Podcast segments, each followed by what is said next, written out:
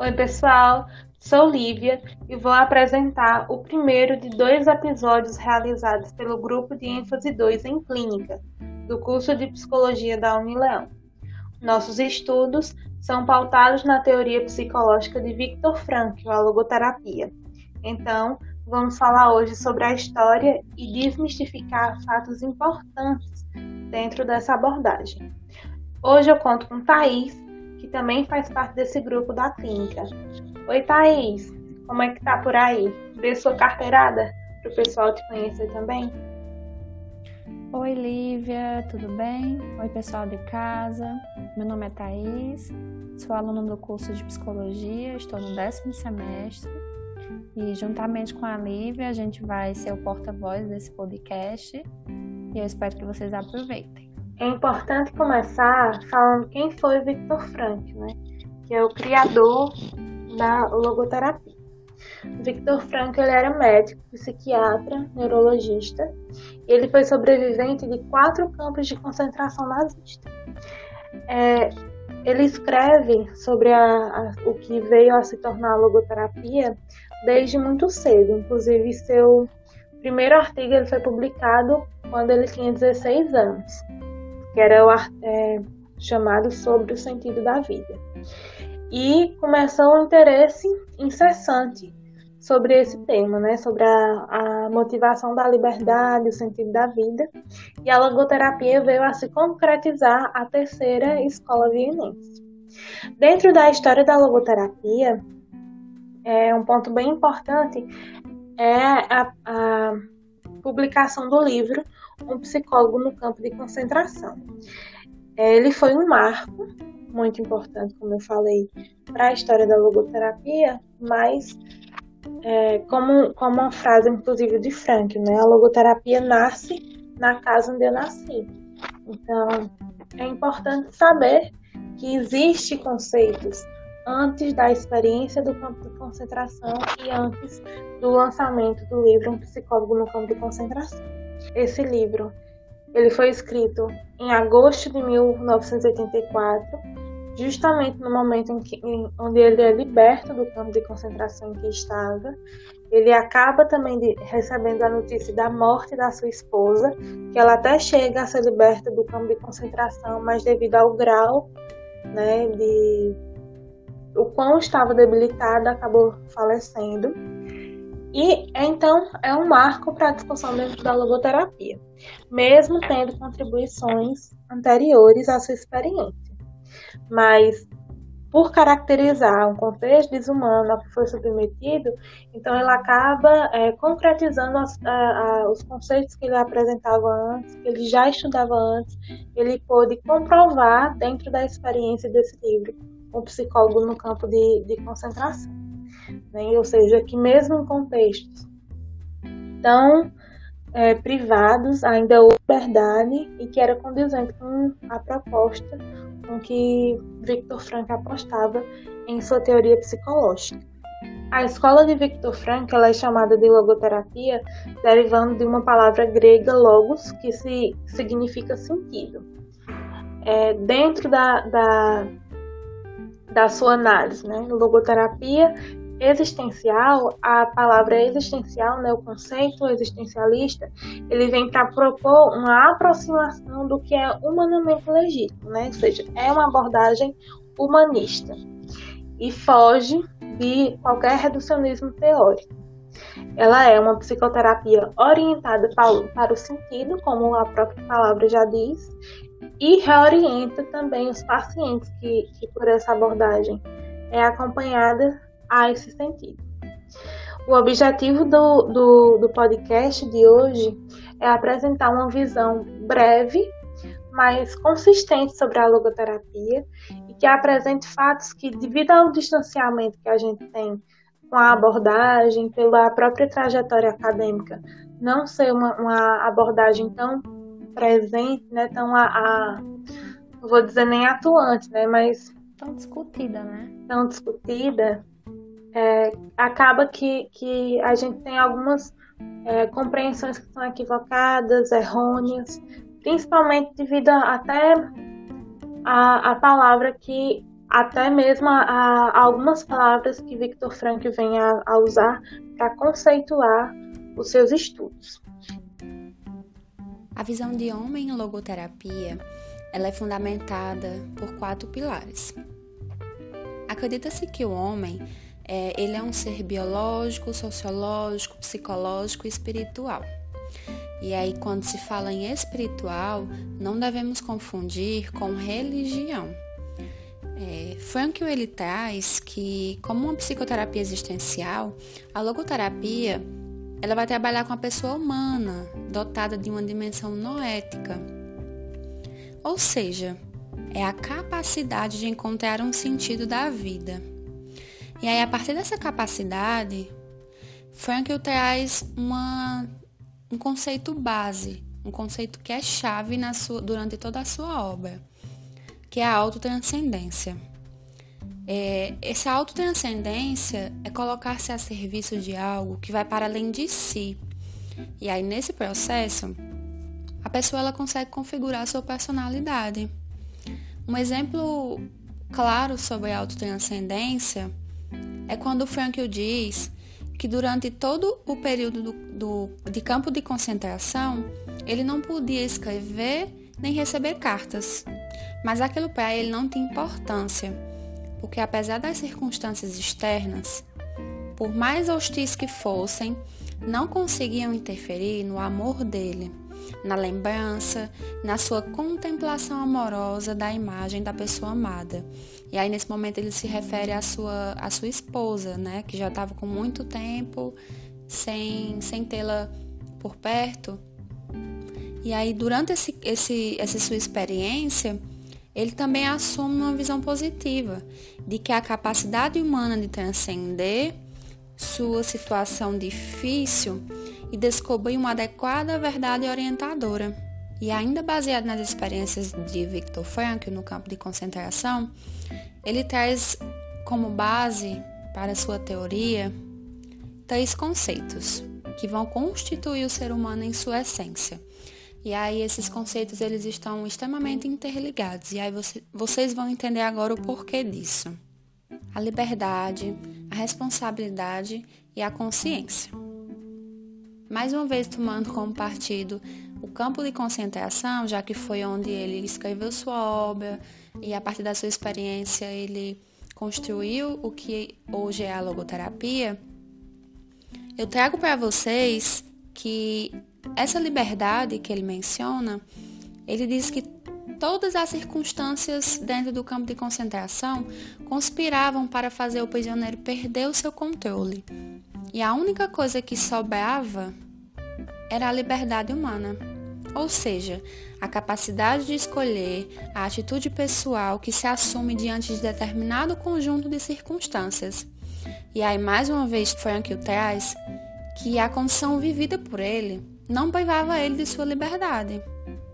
Ele poderia até não ser livre de condições externas, como passar fome, como sentir frio, como sentir dor, como não ter o afeto da sua família, como saber que aquele ambiente era um ambiente que humilhava, que hostilizava a dignidade humana. E aí ele diz que, por mais que acontecessem essas condições externas a ele, ele poderia até não ser livre delas, mas ele era livre para autotranscender, para encarar corajosamente a sua experiência. E ainda sob essa constituição dele, do homem, que ele traz, e que isso está atrelado a essa visão que ele, que ele tem sobre o homem, ele diz que a consciência ela é única e exclusiva de cada pessoa. Ou seja, ninguém vai poder assumir ou substituir a consciência do outro. E Frankl se utiliza desse fenômeno como forma de agregar que a pessoa humana ela possui sim decisões livres e responsáveis que dependem a cada instante de si. Então, nesse sentido, Frankl ele quer dizer que cada pessoa ela é responsável pela administração de sua liberdade como um ser consciente. A partir desse momento que você toma como partida essa liberdade, essa consciência e essa responsabilidade, isso direciona o ser humano a esse, essa fase da autotranscendência, a essa dimensão noética. Por isso que ela é diferente de dizer, ah, então quando Frankl traz a espiritualidade, ele está falando de quê?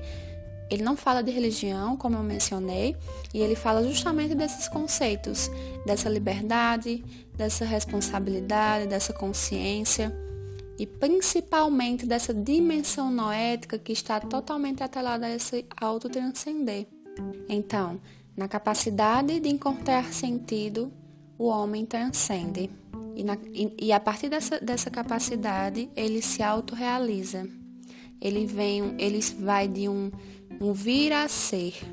E isso constitui muito a obra do Frankl, para que vocês possam entender a constituição dos outros processos que ele traz durante os próximos momentos. Então, pessoal, a partir dessa, da apresentação desses temas, hoje temos, temos a Bia para participar do nosso podcast. Oi, pessoal, eu sou a Bia. Né? Eu também faço parte do grupo de ênfase, né? Da Thaís e da Lívia. Eu vou continuar falando um pouco aqui também sobre a logoterapia. E ainda apresentando sobre essa desmistificação, né, dessa abordagem, é importante que a gente discuta aqui uma compreensão também sobre a morte é, para Frankl. E vocês podem perceber também, né, que tratar sobre isso leva a entender também os conceitos que a Thaís já falou anteriormente. Porque a morte, né, assim como a liberdade, o sentido e a responsabilidade, são preocupações que perpassam o ser humano, né? Dentre essas preocupações, o Frankl ele destaca a morte como a preocupação mais óbvia, né? Porque dela não se tem escapatória. Então, a partir disso, vem-se a pensar né, sobre o nosso tempo no mundo e o que devemos fazer ou não devemos fazer com ele. Então, é refletido que, como se há sempre um limite em nossas vidas, o homem tende a se preocupar com sua missão, com a sua responsabilidade. Assim, é, se constrói a busca pelo sentido da vida, se realmente fôssemos imortais, o tempo não teria importância, né? E com certeza a vida seria vazia de significado. Por isso a logoterapia trata dessas questões, né? E a gente pode dizer que são questões contemporâneas. Então, assim, é, tratar sobre isso também é tratar do contexto que estamos passando agora, né? Que é a pandemia do novo coronavírus a questão do distanciamento social, ele pode levar a vários conflitos existenciais em relação a essas preocupações. Não necessariamente a morte em si tem se sobressaído né, nesse contexto, mas está existindo um número alto de mortes e a contração em si da doença já traz sim a possibilidade de ser fatal. Então, quando a gente está num contexto que está todo elaborado por esse fator, nós tendemos a uma angústia que a maioria de nós nunca vivenciou antes.